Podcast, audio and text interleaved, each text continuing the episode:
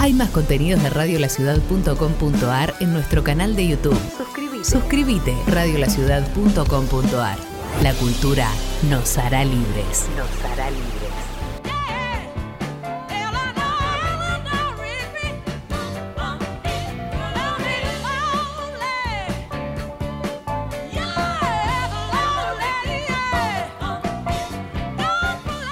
1641, Cantareta Franklin, Eleanor Rigby. Las chicas no lloran es el primer libro de relatos de la escritora Olivia Gallo, editado por Tenemos las Máquinas.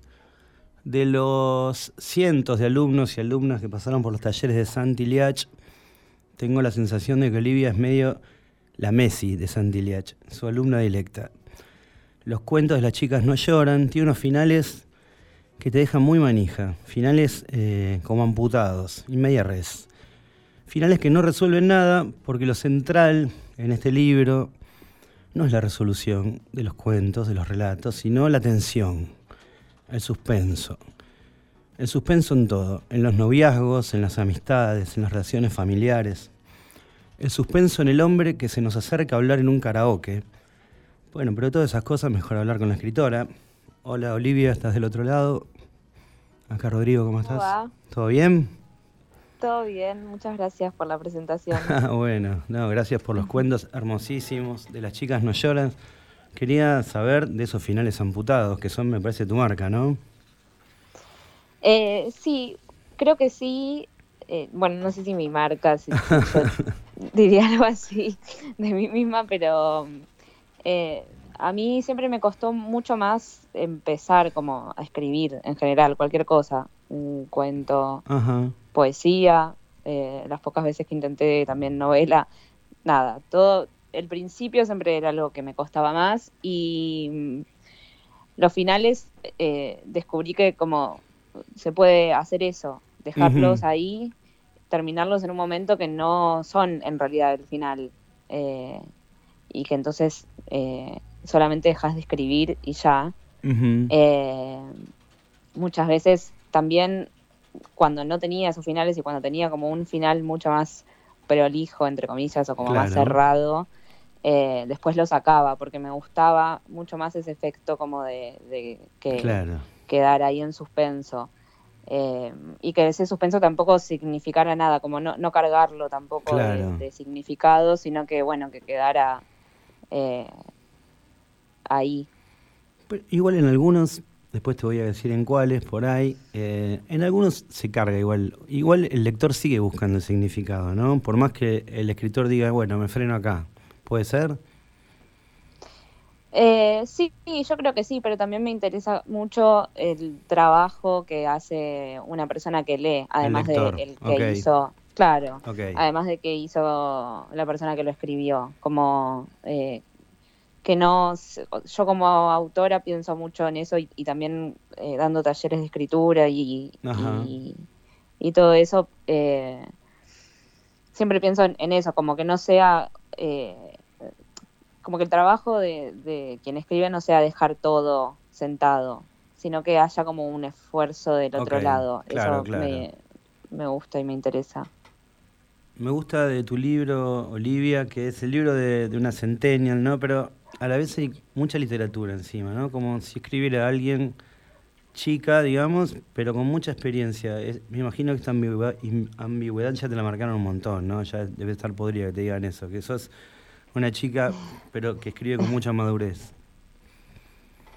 Eh, sí, eh, Sí, me hablaron mucho como sobre todo de, una sensación de desapego al leerlo, como de, la, de una narradora medio desapegada. sí, sí. Eh, y eso también es medio producto de algo como involuntario, que es que eh, yo, a mí me, yo tenía como muchos problemas, ahora creo que tengo menos, pero en ese momento cuando, cuando empecé, cuando escribí esos cuentos, que son la mayoría, hay algunos como de los los más tardíos son como de los 23 años. El libro salió cuando yo tenía 24. Pero algunos son como de cuando yo tenía 19, 18, que es cuando empecé a hacer el taller de Santi. Santi Sí, y en todo ese momento a mí me costaba mucho, como yo tenía muchas batallas internas con, con ser cursi y con la emoción y con demostrar demasiada emoción.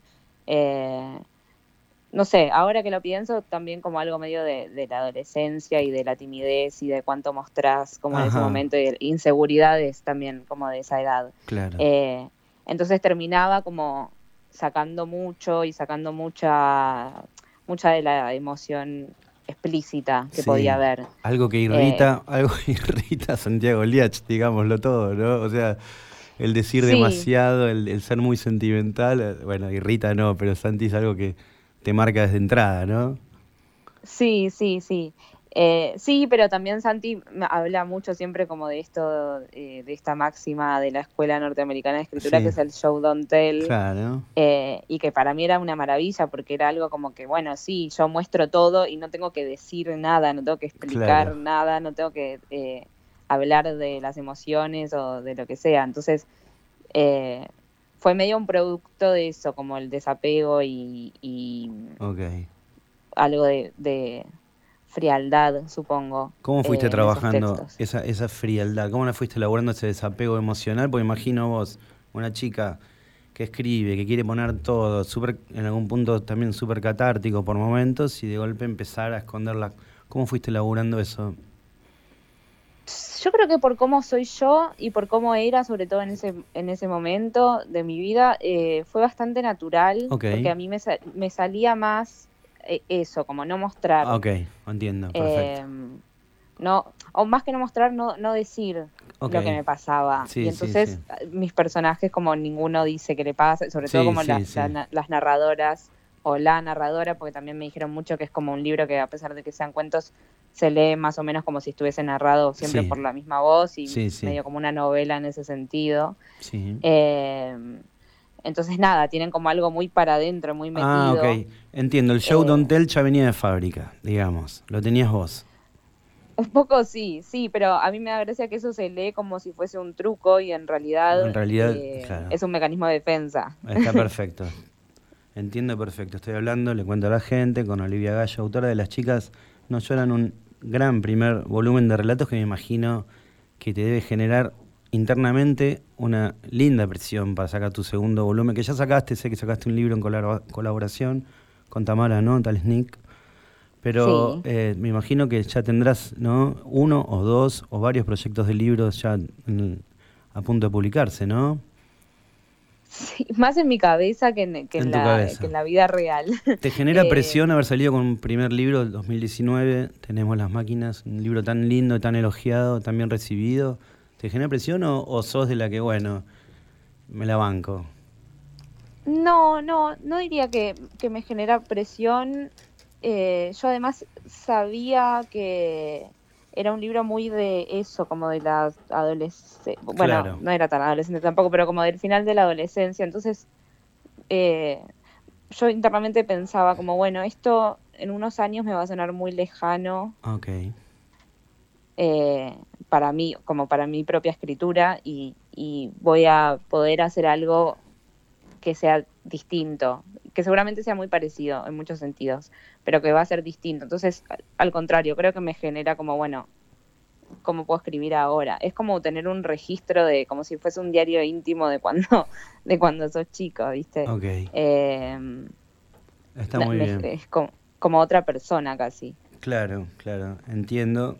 Estoy con varias cosas para preguntarte porque, bueno, eh, fui tomando varias notas. Una cosa que me gustó, por ejemplo, eh, son los detalles, ¿no? Esos detalles, que anoté varios, te marco un par. Hacía tanto calor que los molinetes de la entrada nos quemaban a través de la ropa. O, por ejemplo, el aire acondicionado me puso la piel de gallina, ¿no? Pensaba en esos detallecitos que le dan como mucha vitalidad a tu literatura, ¿viste? Y pensaba, Olivia Gallo, no la veo comprando una libreta con apuntes tomando, ¿cómo, ¿Qué haces? ¿Tomás nota de esos detalles o los recreas después con la mente? ¿O en el momento los apuntás en el celular?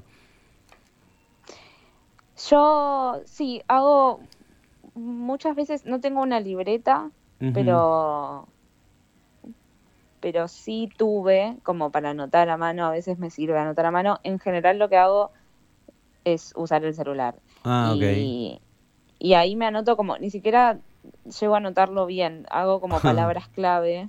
Claro. Eh, de algo que vi o de algo que pensé o de no sé, lo que sea, y lo dejo ahí en el celular, en una nota. Sí. Eh, y me parece bien como tener eh, la claridad en ese momento de escribirla, porque muchas otras veces pensaba como, bueno, ya me lo voy a acordar cuando escriba y después no te Ah. de esas cosas, entonces es como un buen un buen consejo. Claro. Eh, como sea donde sea, como tengas lo que tengas a mano, si se te ocurre algo que te parece que está más o menos bueno y que puedes trabajarlo después en un texto, como escribe, no sé, en lo que sea, celular o una servilleta, una, qué sé yo, Claro. una factura de algo.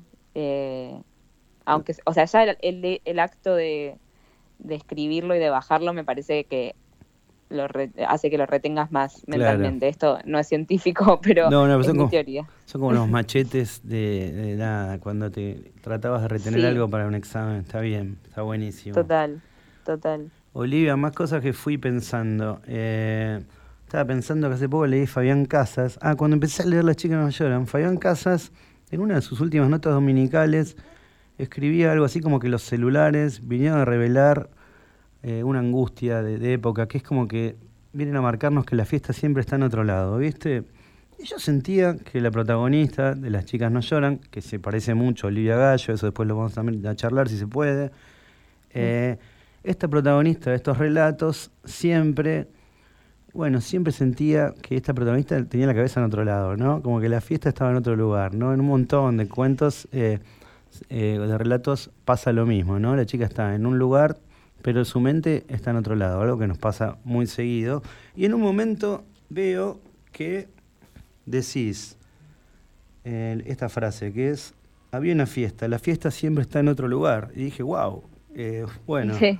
es, es una sensación eh, que tenés muy seguido o que la tenías en ese momento. Eh, me parece que ¿O es una Seguro, sensación de época? O una sensación de época, no sé, te pregunto, perdón. Bueno, pensándolo como lo escribió Fabián, podría ser una sensación de época y, y relacionado a esto que, que leías recién de, de los celulares, podría ser una sensación de época, como que siempre hay algo mejor pasando en otro lugar y vos lo podés ver, pero no estás ahí. Eh, sí, en ese sentido puede ser que sea algo más de época. eh, yo creo que, que, eh, escribía mucho como todas esas, esas chicas y esas narradoras siempre estaban en un lugar sin saber muy bien por qué estaban ahí.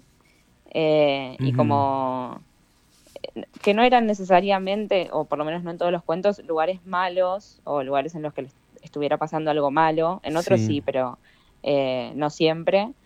Pero que igual era un lugar como que no les... No, no era una situación en la que ellas estaban como súper metidas, compenetradas y, Sí, eh, y, y bueno, si lo pienso ahora, también eh, en ese momento no era muy consciente de que yo estaba escribiendo sobre eso, como medio lateralmente, pero sí, eh, si lo pienso ahora, mm, pienso que también tiene que ver con algo de la edad y con bueno, encontrar como bien cuál es tu el lugar en el que quieres estar claro. eh, y lo que querés hacer, todos esos años como de eso, de cuando terminas el colegio y empezás sí. la facultad o, o lo que sea, pero como la vida adulta, eh, son medio como de que estás viendo dónde, eh, dónde preferís estar y dónde no. eh, entonces, ahora reflexionándolo, sí, creo Sí. Que, que hay algo de eso seguro, pero no era algo que yo pensara en ese momento. Era todo como muy...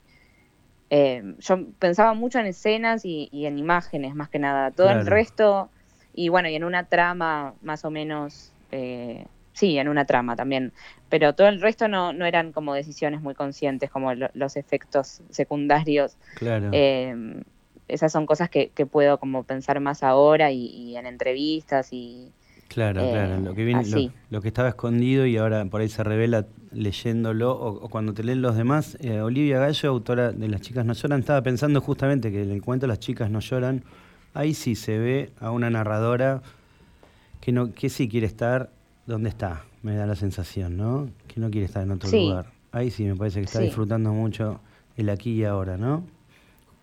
Sí, sí, bueno, y casualmente ese cuento es de los de los más recientes, digamos, como de los últimos que escribí.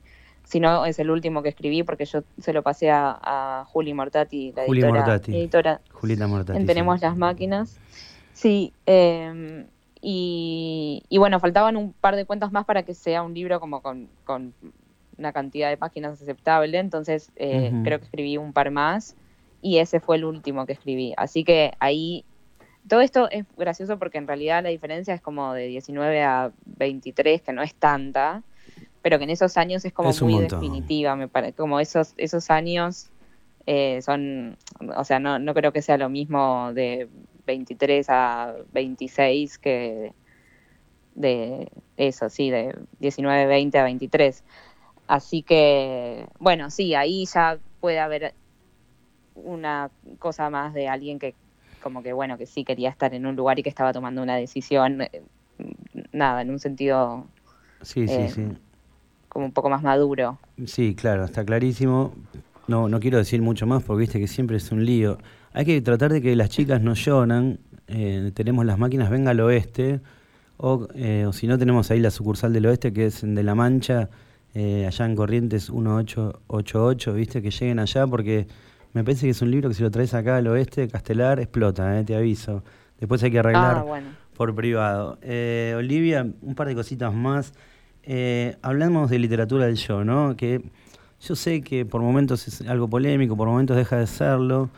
Creo que una de las críticas que se le hacen a la literatura autobiográfica es justamente esta falta de distancia ¿no? entre la persona que escribe, bueno, todos unos temas medio aburridos ya, pero que, que está bueno charlarlos. Me imagino que, que, cuando yo te leo a vos, eh, eh, siento que hay falta de distancia, eh, o a mí como lector, ¿no? Y es un problema que no sé si es un problema que me trae la literatura del yo a mí o es un problema mío como lector pero siento que cuando leo me voy, la protagonista es Olivia Gallo, ¿viste? Este, claro. y a la vez pienso que no es un problema, siento que esa es la potencia, ¿viste?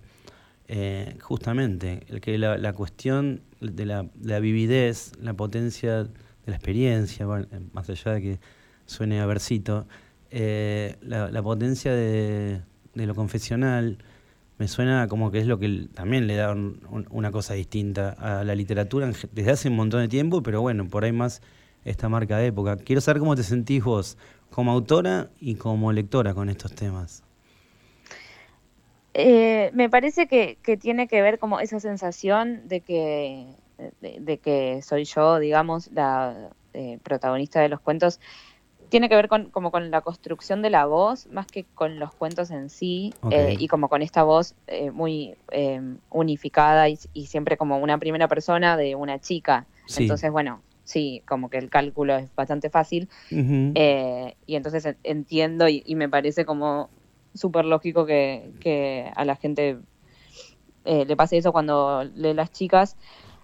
Pero en realidad hay un montón de inventado en el libro. Entonces, por eso, es algo más que tiene que ver con la voz que con la trama de los cuentos o con los eventos de los cuentos. Porque hay un montón de cosas. Hay, hay algunas que sí, eh, y después hay muchas otras que no, y hay otras que, eh, no sé, alguien me contó una anécdota y yo la escribí, viste, eh, pero bueno, sí, eso se da por la construcción de la voz y, y a mí me funcionó. Te funcionó. Unificaste todo, la voz unificó todas las historias. Sí, me funcionaba, es que además yo ni siquiera cuando escribí los cuentos no los escribí por separado, no los escribí como con una idea de libro. Yo iba al taller y llevaba un texto y lo leía y, y después junté todo. Pero bueno, me servía en ese momento que estaba empezando a escribir eh, así como en serio, yendo a un taller por primera vez. Eh, me servía también, bueno, fue un consejo de Santi, que es como el gran consejo de Santi, que es santidad en sus talleres. Eh, como primero amigarse con la primera persona y, tratar de justamente encontrar esa propia voz. La voz, claro. Y después de ahí ver qué puedes hacer eh, y ver para dónde se puede expandir. Así que bueno, eso así fue como lo escribí. Eh, yo creo que ahora estoy lista para probar otras cosas y me gustaría y a mí me encanta como la literatura de género también y siempre la leí. Eh, y viste como estas cosas como, eh, yo no, no, pienso, en mi mundo no se pelea la literatura del yo con la literatura de género, claro, claro. está todo mezclado y sí, sí, sí. Eh, a mí me gusta todo. Entiendo también que, bueno, no sé, en un momento lo mainstream y lo, y lo más leído era literatura de género, claro. no sé, ciencia ficción o sí, fantástico, lo que sea y eso era muy criticado y bueno, ahora hay como una ola de literatura del yo y entonces bueno, se critica más, pero me parece como algo medio natural de cómo son, no sé, los movimientos literarios y la crítica y los movimientos artísticos en general. En general. Eh, así que no me preocupa. Esa polémica. No, está muy bien. Hay que escribir y después vemos qué hacemos con lo que escribimos y con lo que se, con lo que leemos, ¿no? Porque es, sí. es así, hay ficción buena, hay literatura autobiográfica buena y hay mala de las dos cosas y un montón de cosas más. Olivia, sabes que para ir cerrando y agradecerte tu tiempo, este, me gusta jugar con, los escritores y escritoras a un juego que es malísimo, pero me divierte a mí solo, pero bueno, que es tratar de hacer conexiones de lectura, que donde le erro siempre, ah, pero a veces cuando acierto me produce muchísima, muchísimo disfrute, ¿viste? Eh, leyendo algunos cuentos tuyos dije, a ver si viene por acá. Eh, hay muchos animales en Las chicas no lloran. Entonces, entonces dije, ¿no? A ver, empecé a mirar y dije, me parece que hay marcas de David James Poissant. El cielo de los animales, en ¿cuál es el de eh, El ruido de mil moscas, que tiene un final alucinante, con un tigre que mira al protagonista a los ojos. Y dije, ¿puede ser? Re, re porque yo estaba leyendo ese libro justamente, que me parece un librazo, pero lo estaba leyendo en, ese momento, en el momento de... Bueno, para que me metí en pleno, esto se festeja, estoy con Juan Malarcón acá, así que estoy ya sumamente... Bueno, espectacular. Entonces me voy por el segundo, ya... Bueno, eh, ya te, dije por privado que me parecía el cuento más, uno de los más hermosos, dentro de tantos cuentos alucinantes y hermosos de Las chicas no lloran, El susurrador de caballos, me parece una belleza porque además por toda la historia familiar que hay ahí, con una abuela millonaria y todo el flashback y la vuelta al campo y todo eso, el susurrador de caballos me llevó al cuento, no sé, me llevó a Lucía Berling, no sé por qué, por el jockey, un cuento en jockey de Lucía Berling. sí. Eh, yo no me acuerdo como si era una referencia puntual para ese cuento, pero también estaba leyendo mucho a Lucía Berlin. Ah, bueno, ya estaba. En ese momento. Así que no, re. Ambas referencias están como metidas, capaz eso medio inconscientemente se filtraron, pero claro. Pero estaba leyendo eso. Bueno, buenísimo. Y me queda una más. Eh, sí, Federico Falco dice que es como digerir, que los autores se digieren, ¿viste? Total, me pareció sí, eh, súper copado. Y para que me falta el último, que no lo encuentro, porque ya está eh, ah, y uno más, ah, eh, también hay un cuento muy lindo, muy lindo que además tiene uno de tus finales que está buenísimo. No me acuerdo cuál es, pero es el que habla con una amiga que está en Mar del Plata, o la protagonista, perdón, está en Mar del Plata, y se escribe con la amiga. Y eso dije, esto es Miranda Julie. Eh, ay. Ahí le re. Bueno, no importa, pero... en el... Eh, sí, es en el, de, el lugar más seguro del mundo, creo. Eh, sí, el de Mar del Plata. El lugar más seguro del mundo. Bueno, pero escúchame... Bueno, de nuevo puede ser, porque también eh, la leí un montón en esos años a Miranda, a Miranda También, creo que como... Nunca me fue tan bien, ¿eh? así te aviso. ¿Ah, sí? Sí, sí, estoy súper agradecido. Muy bien. Ahora, ahora viene Martín Coan y me la juego, me lo voy a jugar con Martín Coan también, pero bueno, me voy súper contento. No, la verdad es que es un librazo, hay que hacer que llegue acá al oeste. Las chicas no lloran, acá eh, me parece que, es un libro que tiene que leer un montón de gente. Sé que allá, por supuesto, en Capital arrasaste, pero bueno, eh, re contento de haberte leído, Olivia, y bueno, muchísimas gracias por todo este tiempo, ¿sabes? No, muchas gracias a vos por la invitación y sí, obvio, vamos a hacer que llegue a Castellar, todo el oeste. Bueno. Me encantaría. Bueno, Olivia, un beso gigante. Estuviste acá en Librox, nos hablamos y nos vemos. Paso Olivia. Un beso grande. Un beso. Paso Olivia por chau, chau. Hay más contenidos de radiolaciudad.com.ar en nuestro canal de YouTube. Suscríbete. Suscríbete. Radiolaciudad.com.ar. La cultura nos hará libres. Nos hará libres.